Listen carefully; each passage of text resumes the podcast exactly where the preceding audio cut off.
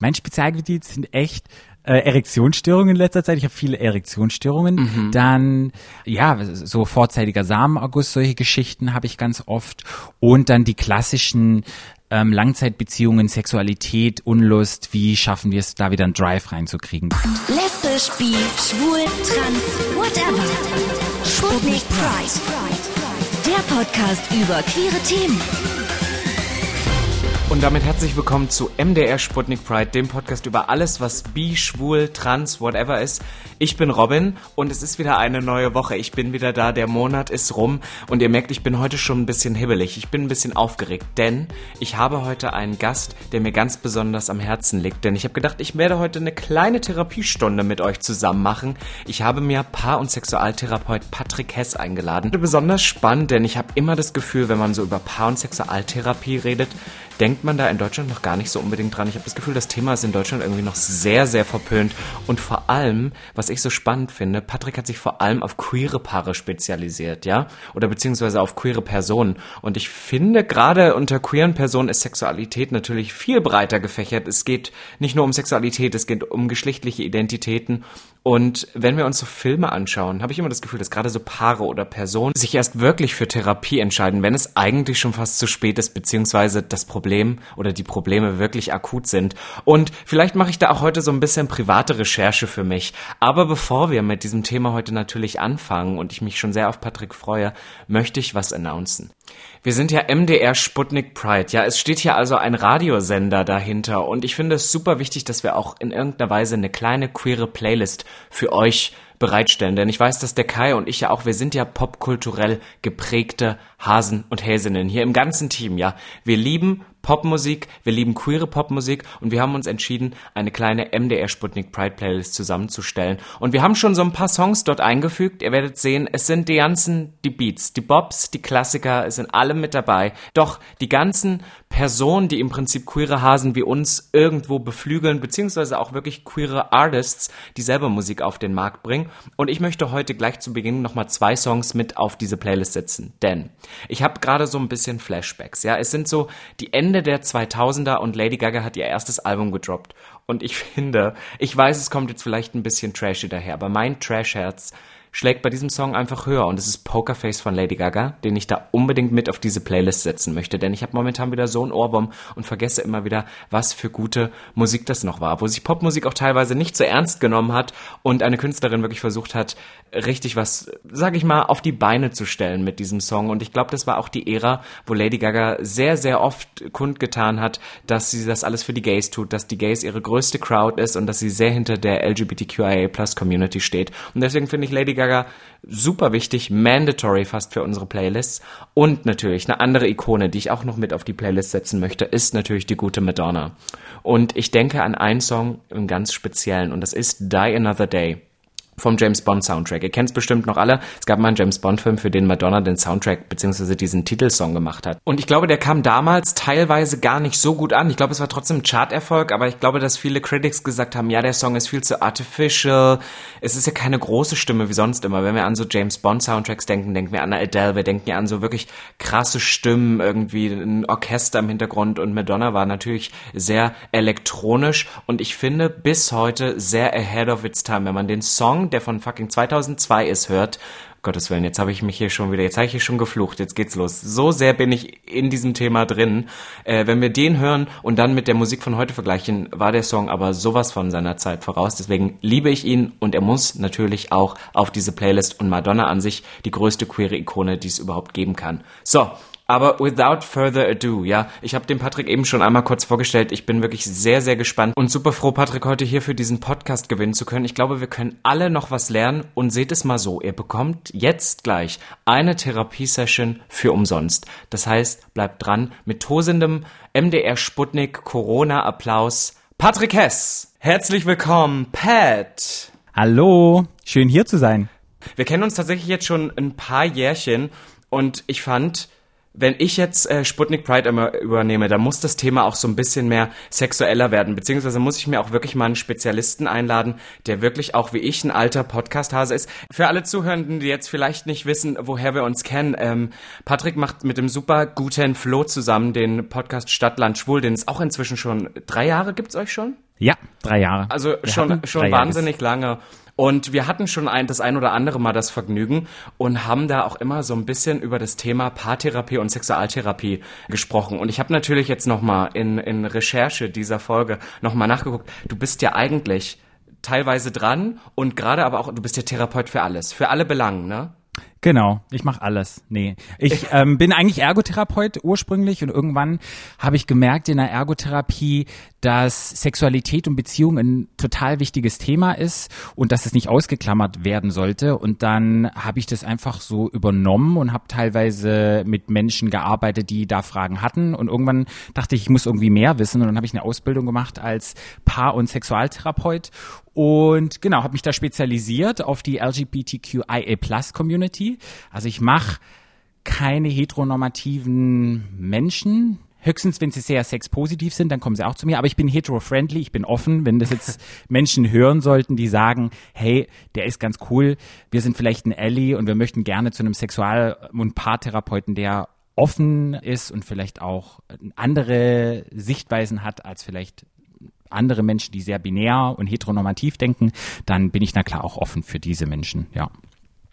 Aber jetzt frage genau. ich mich zuallererst, wenn wir, wenn wir zu der Begriffsbezeichnung Paar- und Sexualtherapie, wie kommt man da drauf? Also hast du dir gedacht, hey, ich bin so ein sexpositiver Mensch und ich kann einfach, ich bin, oder weißt du, jetzt mal auf Plattdeutsch, ich bin so ein toller Stecher, ich möchte anderen Leuten meine Weisheiten mitgeben. Nein, das ist ja nicht der Beweggrund, oder?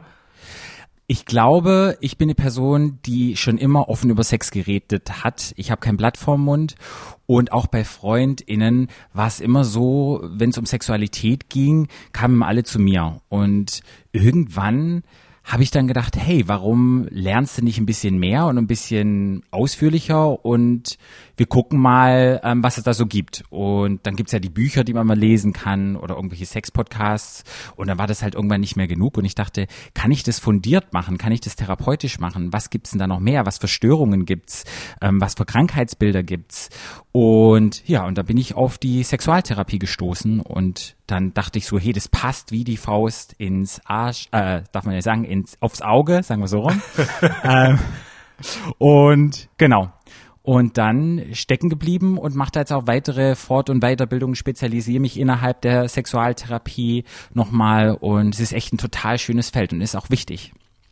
Also vor allem seitdem ich das durch dich kenne, du bist tatsächlich der erste Sexualtherapeut, den ich kenne. Ich finde ja, dass dieses Paartherapie und Sexualtherapie wird ja sehr oft so in einem Konsens genannt. Aber kannst du vielleicht noch einmal für alle, die jetzt vielleicht nicht das genau differenzieren können, nochmal beschreiben, was ist denn genau der Unterschied jetzt zwischen der Paartherapie und der Sexualtherapie? Oder ist das eigentlich was, was eigentlich zwingend zusammengehört? Also es muss nicht zwingend zusammengehören. Meistens hat man ja, wenn man Sex hat, es mit einem anderen Menschen und meistens ist es auch so, dass man mit dem anderen Menschen in einer Beziehung ist.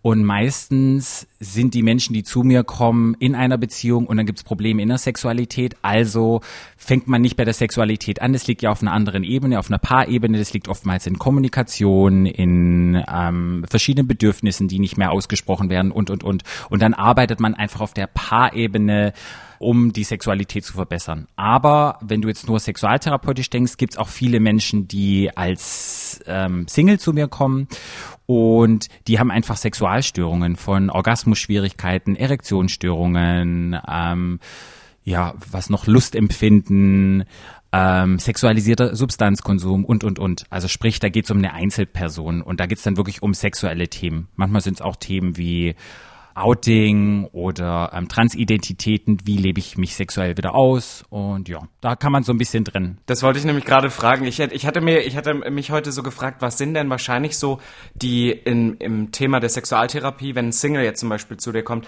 was so die größten Probleme, sage ich jetzt mal in Gänsefüßchen oder die größten Anmerkungen. Es werden, ja, werden sich ja wahrscheinlich Fälle häufen, aber weil du gerade sagst Erektionsstörung oder so, ich habe ja immer das Gefühl, dass das super oft nicht unbedingt immer gleich was körperliches ist, weil sonst würde man ja wahrscheinlich, sage ich jetzt einfach mal so platt, direkt zum zum Hausarzt gehen oder sowas, mhm. sondern dass es ja sehr oft in der Psyche liegt, oder?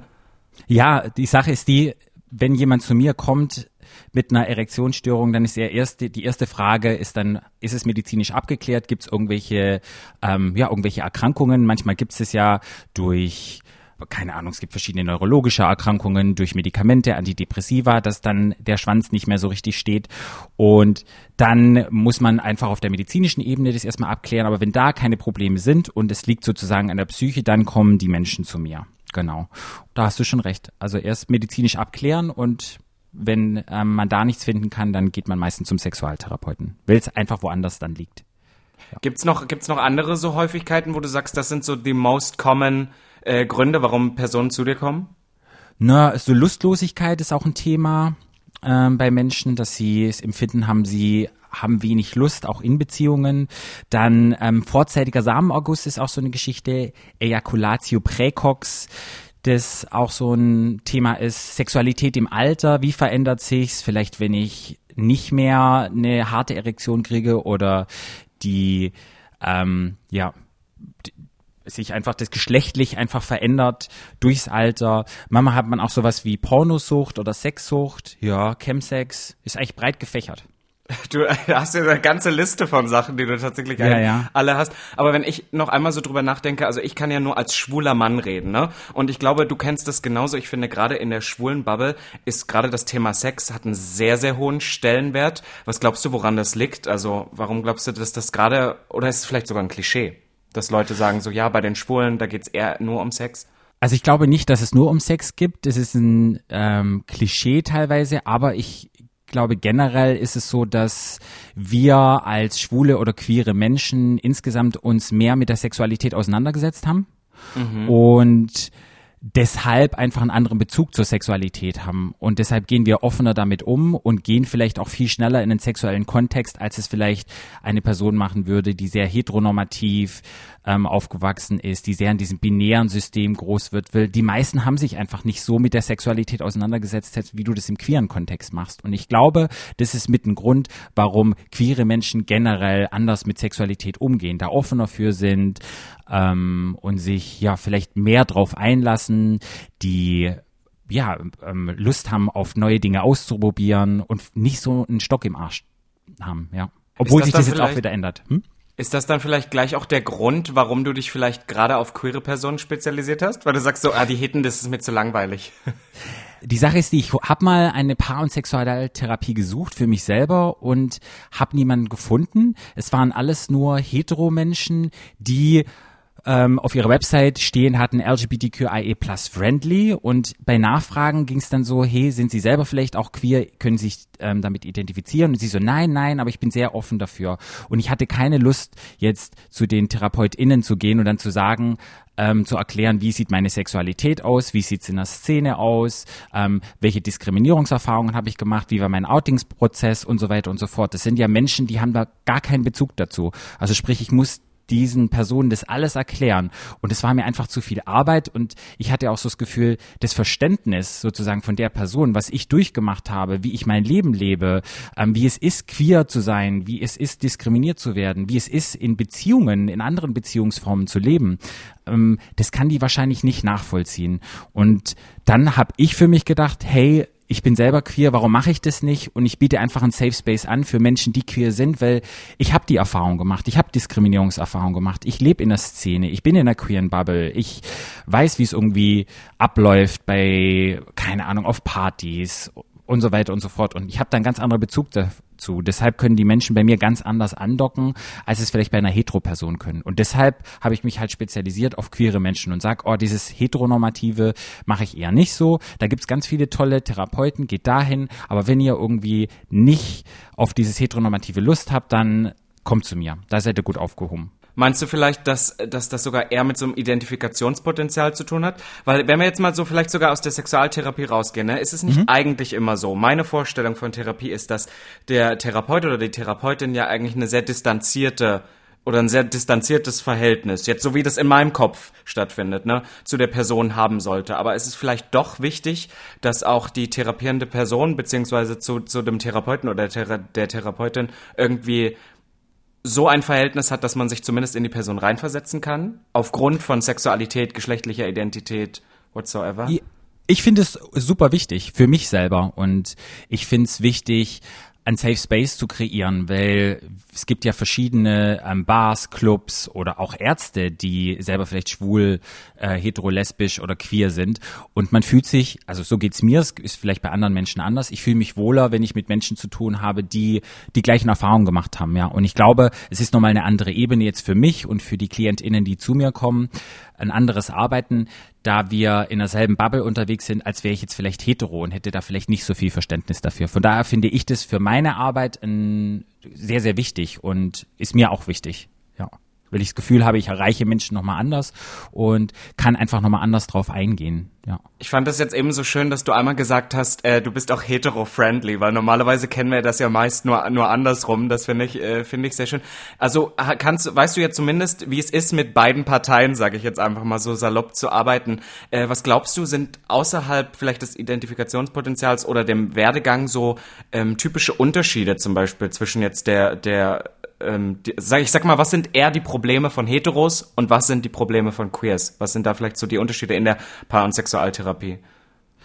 Ich glaube, bei Heteros geht sehr viel Richtung ähm, wenn es in Langzeitbeziehungen ist, Familiengründung, Sexualität ist abgeflacht, Unlust, es wurde betrogen, es geht eher so in die Richtung und das Konzept und die Sichtweisen sind sehr teilweise eingeschränkt und bei queeren Beziehungen, da sind andere Beziehungsformen. Da geht es dann Richtung polyamore Beziehungen, offene Beziehungen. Mit den Geschlechteridentitäten ist es nicht so in Rollen drin. Das ist alles viel fluider und alles mehr, wenn du dir so ein Spektrum vorstellen kannst, alles mehr auf dem Spektrum. Es ist nicht das eine und das andere ist so zwischendrin und es macht es interessanter, diverser und spannender und es sind einfach auch mehr Möglichkeiten da, wenn man sich oder ich habe das Gefühl, dass sich die Menschen nicht so einschränken auf bestimmte Sichtweisen. Und bei Heteros, so wie es halt ist, ich bin Frau und du bist Mann und wir müssen so agieren, ist es teilweise, ich will jetzt hier nicht generalisieren, aber es ist oft noch so, dass sie sehr in ihren Rollen drin sind und da drin agieren. Und sobald sie da mal raus müssen, sind sie sehr unsicher. Und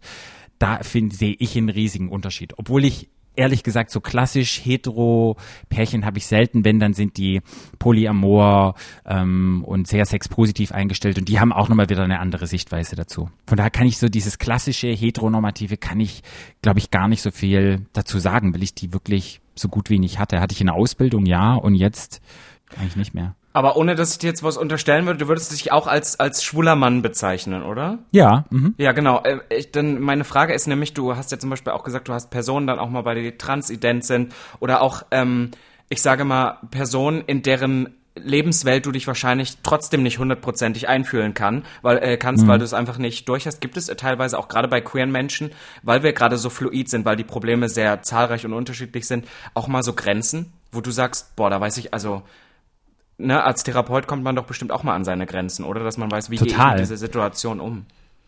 Total. Und man lernt ja auch voneinander. Jeder Mensch, der zu mir kommt, ähm, von dem lerne ich und der lernt auch von mir sozusagen in Geben und Nehmen. Und man bin ich auch ein Punkt, wo ich sagen kann, hey, ich kann dir da nicht weiterhelfen. Da musst du nochmal fragen, Schwulenberatung, Transberatung, da bist du an einem Punkt, da kann ich dir jetzt nicht weiterhelfen. Und da verweise ich einfach an meine KollegInnen weiter, weil man spezialisiert sich auch so ein bisschen. Mittlerweile gibt es auch ein paar mehrere queere Therapeuten, die vielleicht sich auch äh, auf bestimmte Dinge, ja, wie gesagt, wie ich vorhin schon gesagt habe, also spezialisiert haben und da verweist man dann auch weiter. Also es ist nicht so, dass ich sage, hey, ich kann alles, ich gebe auch gerne ab, wenn ich in der Situation bin und denke, hey, vielleicht kann mhm. ich dem, dem, der Person nicht so helfen. Ja. Aber das interessiert mich jetzt. Was, was würdest du sagen, ist dein Forte, dein Spezialgebiet? Mein Spezialgebiet? Mein Spezialgebiet sind echt äh, Erektionsstörungen in letzter Zeit. Ich habe viele Erektionsstörungen. Mhm. Dann habe ich viele, ja, so vorzeitiger Samenaugust, solche Geschichten habe ich ganz oft. Und dann die klassischen ähm, Langzeitbeziehungen, Sexualität, Unlust, wie schaffen wir es, da wieder einen Drive reinzukriegen? Da habe ich in echt viele Menschen und wenn die da fünfmal zu mir kommen, das sieht dann schon echt immer, also sind gute Erfolge sichtbar und ja, es ist schön. Das Feedback, das man dann von den Menschen kriegt, die sagen dann, hey, ich habe etwas mitgenommen, wir haben was gelernt und jetzt haben wir dann mal andere Sichtweisen ähm, auf die ganze Situation. Ja. Ich versuche ja von dir jetzt auch hier so ein bisschen Tipps heute mitzunehmen. Ne? Deswegen habe ja. ich dich auch hier. Ich mache das jetzt. Äh, das ist meine meine. Äh, ich recherchiere hier privat, sage ich jetzt einfach mal. Was sind was sind die meisten Gründe für so Erektionsstörungen, wenn du sagst, die sind eher psychosomatischer Natur? Was kann da was kann da vorkommen? Na, meistens ist es ja so, wenn du eine Erektionsstörung hast, dann hat das irgendwas mit Druck zu tun und Stress. Wenn du in einer Situation mhm. bist und hast das Gefühl, hey, ich muss jetzt performen, ich muss vielleicht jetzt, ähm, können wir hier richtig dirty reden? Kann ich du kannst, hau sagen? alles raus. Okay. Hau alles raus. Also zum Beispiel, wenn ich jetzt jemanden penetrieren möchte, sagen wir es ein bisschen ähm, ähm, netter, und dann setze ich mich unter Druck, habe vielleicht Angst, hey, es klappt nicht und dann wird der schlaff und dann bin ich in so einem Teufelskreis drin, ich baue dann noch mehr Druck auf und so weiter und so fort. Und dann wird es sozusagen immer schlimmer und die Wahrscheinlichkeit, dass ich dann nochmal in so eine entspannte Phase reinkomme, dass der Penis wieder steht, ist ähm, sehr unwahrscheinlich. Weil das Erste, was passiert, wir haben dann so ein Response, Fright or Flight, es passiert etwas. Ähm, früher, als wir noch Steinzeitmenschen waren und in stressige Situationen kamen ähm, und der Säbelzahntiger hinter uns war, da mussten wir einfach rennen. Da hat uns nichts gebracht, dass wir jetzt einen Ständer hatten. Also von daher hat die Natur gesagt und die Evolution, okay, das Erste, wenn ich Stress habe, was abgeschaltet wird, ist zum Beispiel ähm, die Erektion, der, die Lust, sich fortzupflanzen und so weiter und so fort. Und ähm, wenn dann wieder so eine stressige Situation bin, passiert das halt auch und dann habe ich halt auch keine Lust, mich fortzupflanzen und ähm, habe dann vielleicht auch keine Erektion mehr. Und deshalb, ja, klappt das dann nicht. Was glaubst du, wie wichtig Sexualität überhaupt, also vielleicht auch mal per, um persönlich zu sprechen, also ich finde zum Beispiel für mich als, als schwuler Mann ist Sexualität und auch Sex zu haben was sehr, sehr wichtig ist. Ich sehe das immer eher wie so ein Spektrum an, weißt du?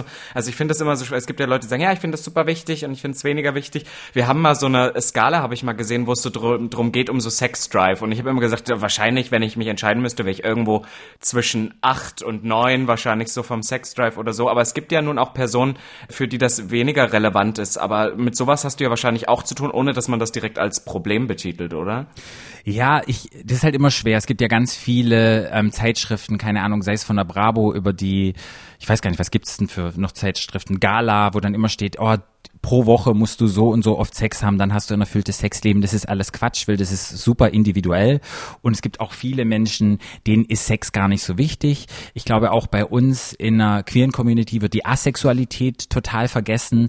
Wenn man mhm. jetzt guckt auf psychische Erkrankungen oder psychische Störungen, da gibt es den ICD-10, der ähm, sammelt einfach die ganzen psychischen Störungen auf und da ist zum Beispiel die Lustlosigkeit noch eine ähm, Krankheit. Und mittlerweile, das ist auch veraltet, das Ding wird, glaube ich, irgendwann, oder auch dieses Jahr wird der geändert und da werden solche Krankheitsbilder rausgenommen, weil wenn du kein Problem damit hast mit der Lustlosigkeit und du kommst gut im Leben zurecht und du magst Körpernähe und es geht Richtung Asexualität, dann ist es auch keine Störung.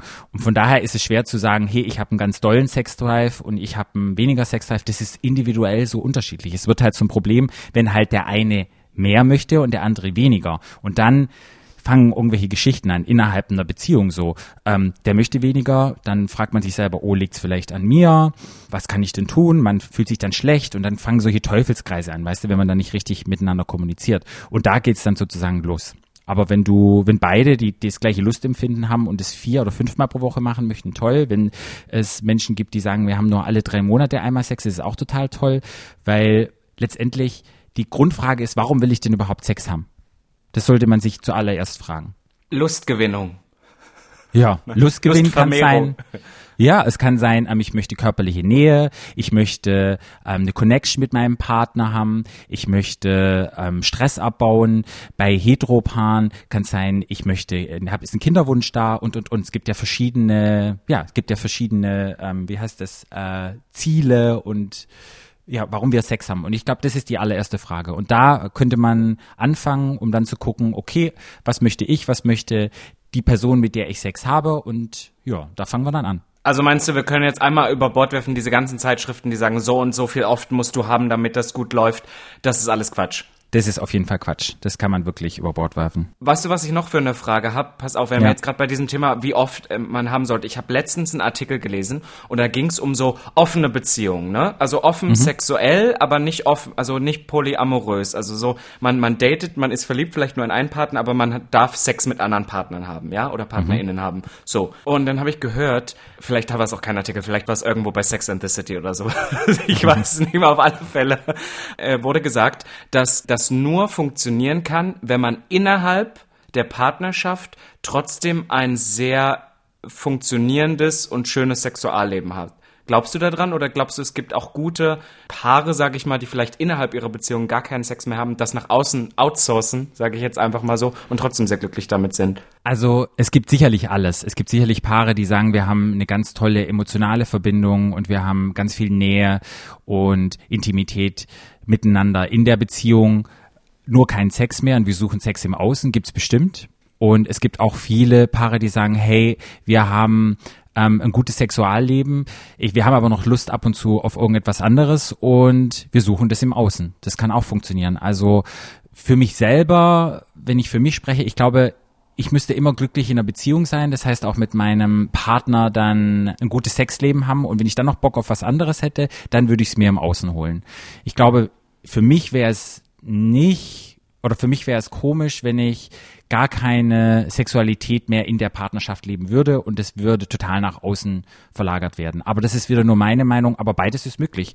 Es heißt halt, alles, was Richtung offene Beziehung geht und Richtung polyamore Beziehung, man muss halt Absprachen treffen, man muss kommunizieren und es ist halt viel mehr Aufwand und viel mehr Arbeit, als wenn man zum Beispiel in einer monogamen Beziehung lebt. Ja. Weil du jetzt das erste Mal so ein bisschen über, über deine Ansicht redest. Das interessiert mich ja natürlich auch. Ja.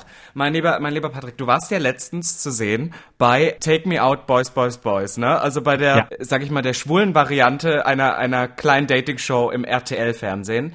Und mhm. da hast du ja, glaube ich, auch gesagt, was du beruflich machst. Ne? Das ist ja mhm. schon öffentlich, öffentlich da zu sehen. Und weißt du, was ich mich die ganze Zeit frage?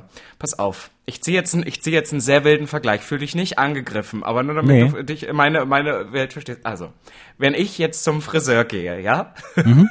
dann guckt man ja teilweise auch, oh, die Friseurin, der Friseur, was hat die selber so für Haare? Wie funktioniert das, wenn da zum Beispiel jemand steht und da denke ich so, um Gottes Willen, ganz schlimme Strähnchen, schlecht gemacht, schlechte Extension, dann habe ich das Gefühl, oh, kann ich mich da wirklich in diese, in diese kompetenten Hände begeben oder sollte ich lieber jemand anderen auswählen? Wählen. Jetzt ist natürlich eine Therapie an sich ein ganz, ganz anderes Feld, das verstehe ich auch.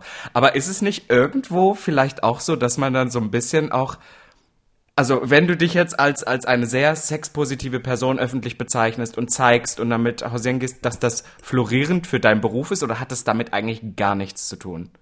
Na, das eine ist ja mein Beruf und das andere ist ja mein Privatleben so. Und eine Dating-Show bin ich offen dafür und habe Spaß dran, um selber zu gucken, was passiert. Und ich stürze mich ins Abenteuer rein, mache neue Erfahrungen. Und das hat ja letztendlich mit meinem Beruf wenig zu tun, was ich fachlich weiß, weil es geht ja dann sozusagen um mich. Und es heißt, glaube ich, nicht, dass wenn du gut kochen kannst, dass du dann letztendlich, das ist ein doofer Vergleich, dass du dann in einer Kochshow bist. Nee, das ist ein schlechter Vergleich.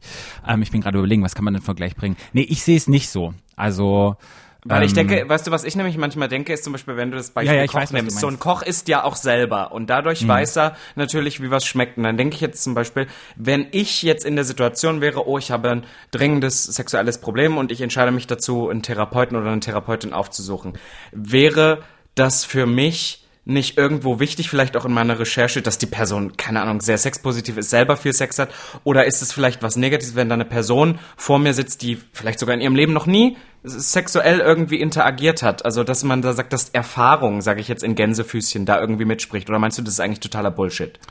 Ähm, ich kann dir eins sagen, ich hatte mal einen Volleyballspieler, der war Nationaltrainer von der deutschen Volleyballmannschaft. Der hat zu mir gesagt, ich hatte mal eine Trainerlizenz gemacht beim Volleyball und so sehe ich das auch ein bisschen bei der Sexualtherapie. Um einen guten Trainer zu sein, dem Erfolg zu kriegen, muss er selber nicht gut Volleyball spielen können. Er muss wissen, wie er es vermitteln kann, dass die Leute das machen, dass sie so viele Punkte wie möglich dann kriegen. Also letztendlich, er kann nicht so einen guten Angriff machen, er kann nicht so gut baggern, aber er kann es gut erklären. Und ich glaube, so ist es auch ein bisschen beim Sexualtherapeutischen. Ich muss nicht in allem super gut sein und muss der Beste sein. Solange ich es gut vermitteln kann und kann es gut erklären und kann die Menschen Menschen durch Krisen und Situationen durchcoachen. Das ist sozusagen das, was zählt. Und dass du Macht weißt, wie man baggert. Genau. ja. Nein, ja, ja doch, gut. nein, total. Aber ich habe das Gefühl, was, dass also, weil das ist wirklich so eine Frage, die ich mir gestellt habe, und ich habe das Gefühl, dass Leute da draußen dann auch da sitzen und denken, okay, das, was ich am Anfang auch gesagt habe, der ist jetzt Sexualtherapeut, ein Paartherapeut, der muss ja dann selber wahrscheinlich in einer florierenden fünfjährigen Beziehung sein oder oder zehnjährigen Beziehung sein und muss ja jede Woche mit allem Möglichen, was es auf der Welt gibt, schon jede Sexualpraktik schon ausgeführt haben. Ich glaube, das stellen sich Leute da draußen vor. Ja, das ist ja falsch. Sonst würde man auch denken, bei einem Arzt, oh, das ist ein Arzt. Der Arzt, der wird niemals krank und der ernährt sich nur ganz gesund und der macht alles nur, damit der körperlich der Beste und Fitteste ist. Und so ein Arzt, ähm, ja, der lebt sein stinknormales Leben, weißt du? Raucht auch ja, seine total. Zigaretten und trinkt auch Alkohol. Von daher ist, glaube ich, dieser Vergleich ist so ein bisschen, der hinkt ein bisschen.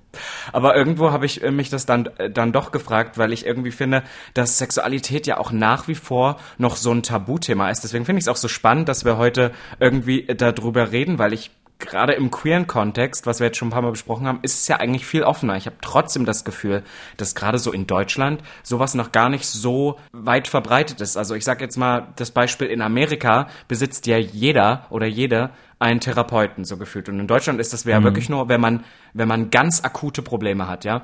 Aber was ist denn jetzt zum Beispiel, wenn ich eigentlich, so jetzt mein Beispiel, bei mir ist eigentlich alles super, kann mir nicht beschweren, ja. Aber ich denke, oh, ich habe vielleicht einen Partner oder eine Partnerin und ich möchte einfach, dass wir weiterhin dran arbeiten, dass es zu solchen Problemen gar nicht kommt. Sollte man dich dann als Paar oder Sexualtherapeut erst aufsuchen, wenn es akut ist? Oder findest du, dass eigentlich jeder in irgendeiner Weise sich äh, therapeutisch begleiten lassen sollte? Naja, jeder, es kommt immer wieder auf die Person an. Es gibt Menschen, die sagen, hey, ähm, es läuft richtig gut, wir brauchen gar niemand, warum sollte ich mir dann Hilfe holen? Und es gibt Menschen, mhm. wo die vielleicht merken in der Beziehung, oh, da gibt's schon ähm, irgendwelche Kleinigkeiten, es gibt schon irgendwelche Punkte, da gibt's manchmal Streitigkeiten.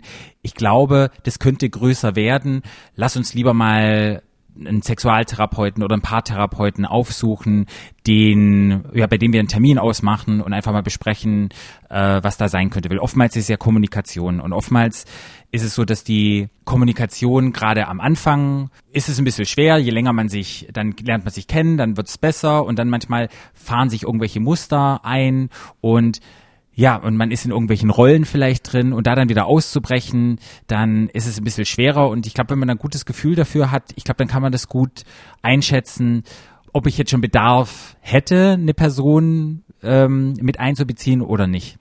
Aber ich würde jetzt nicht sagen, ähm, jeder, der eine Beziehung eingeht, muss sofort irgendwie ein Paar oder Sexualtherapeuten mit einbeziehen. Okay. Das würde ich nicht sagen. Aber ich glaube, so generell eine Therapie machen sollte jeder mal im Leben, weil ich glaube, es gibt so viele Dinge, die wir durchmachen als Kind und ach, keine Ahnung, ich, ich bin einfach, ich bin pro Therapie und ich finde, man sollte das mal gemacht haben. Ja. Dann genau. frage ich jetzt nochmal, ich, ich versuche dich da jetzt auf was festzunageln, dann frage ich jetzt nochmal ja. andersrum. Gibt es denn so einen Punkt in einer Beziehung, wo du sagen würdest, okay, an dem Punkt sollte man dann definitiv anfangen, sich in therapeutische Hände zu begeben. Für, für Personen da draußen, die jetzt in Partner, also ich würde sagen, jede, jede Beziehung hat ja ihre Tücken, ihre Probleme, ob sexueller Natur, ob es emotionaler Natur ist, da gibt's ja in jeder Beziehung was. Es gibt ja keine, die, ich sag's jetzt mal wieder in Gänsefüßchen perfekt ist. Aber gibt es so den Punkt, wo du sagen solltest, okay, da sollte jetzt wirklich der Schritt begangen werden? Oder ist es erst das, wenn man sagt, okay, entweder wir machen Therapie oder wir gehen getrennte Wege? Ich glaube, man sollte anfangen, wenn ich irgendwelche Bedürfnisse habe und ich kann diese Bedürfnisse nicht mehr kommunizieren mit dem Partner, den ich habe oder mit den PartnerInnen, die ich habe und diese Bedürfnisse werden vielleicht nicht mehr respektiert und da gibt's Probleme und es gibt dann Streitereien, dann würde ich mir Hilfe suchen. Das ist echt wichtig in der Partnerschaft, dass die Bedürfnisse und die Wünsche, die man hat, dass man die mitteilen kann und dass respektvoll miteinander umgegangen wird und dass man die Möglichkeit hat, sich mitzuteilen. Und sobald es nicht mehr funktioniert, ich glaube, dann sollte man sich überlegen und sollte sagen, hey, okay, wir suchen uns jetzt Hilfe von außen.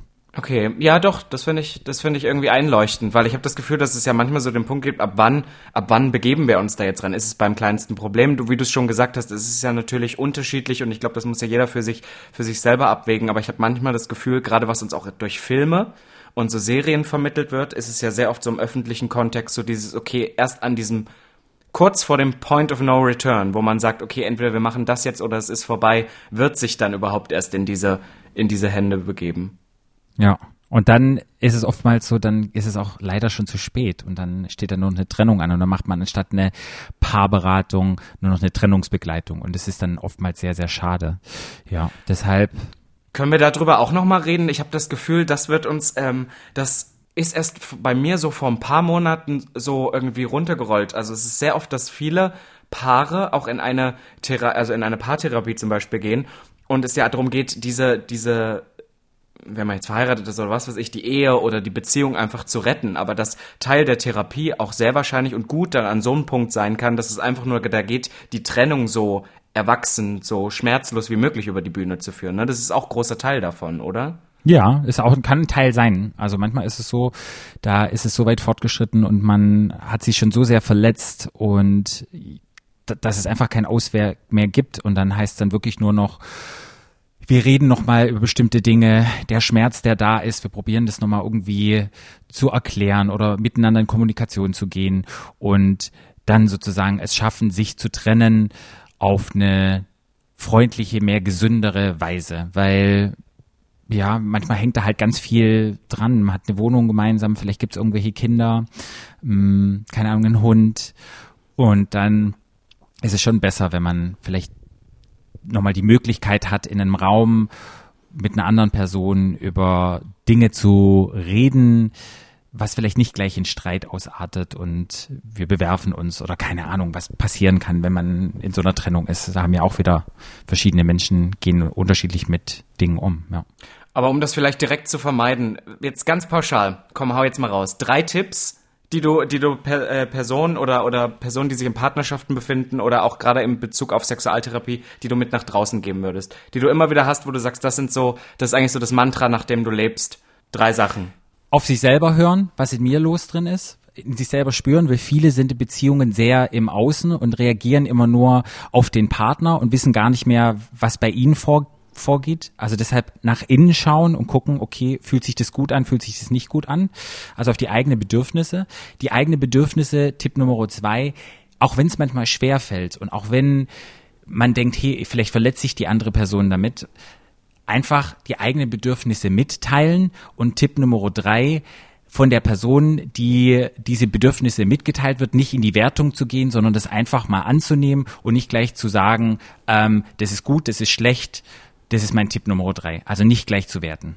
Nach innen schauen, gucken, was ist mir los, Bedürfnisse mitteilen und wenn mir Bedürfnisse mitgeteilt werden, die erstmal nicht zu werten, sondern die einfach mal so zu nehmen. Das ist, glaube ich, die drei Schritte, die oftmals schiefgehen und würden das die Menschen mehr machen, glaube ich, würden Beziehungen vielleicht länger halten oder generell in allen Beziehungen, sei es in Liebesbeziehungen, sei es in Beziehungen mit Freundinnen.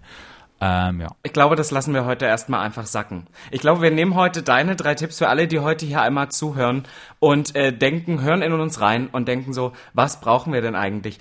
Patrick, mein Lieber, ich danke dir, dass du da warst. Es ist jetzt, ich, ich habe das Gefühl, ich habe jetzt gerade so eine kleine Therapiestunde einmal durchgemacht. Ich glaube, ich habe schon, du? Ja, ich habe schon einiges gelernt. Echt? Okay, ich finde, ich habe auch eine Therapiestunde durchgemacht.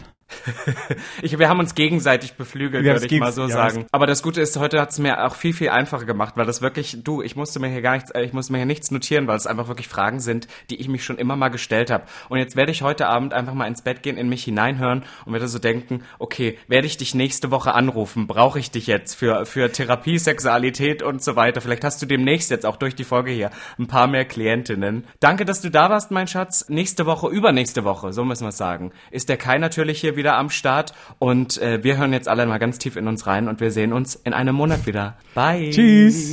Sputnik Pride. Der Podcast über queere Themen. Jeden zweiten Donnerstag neu in deiner Podcast-App.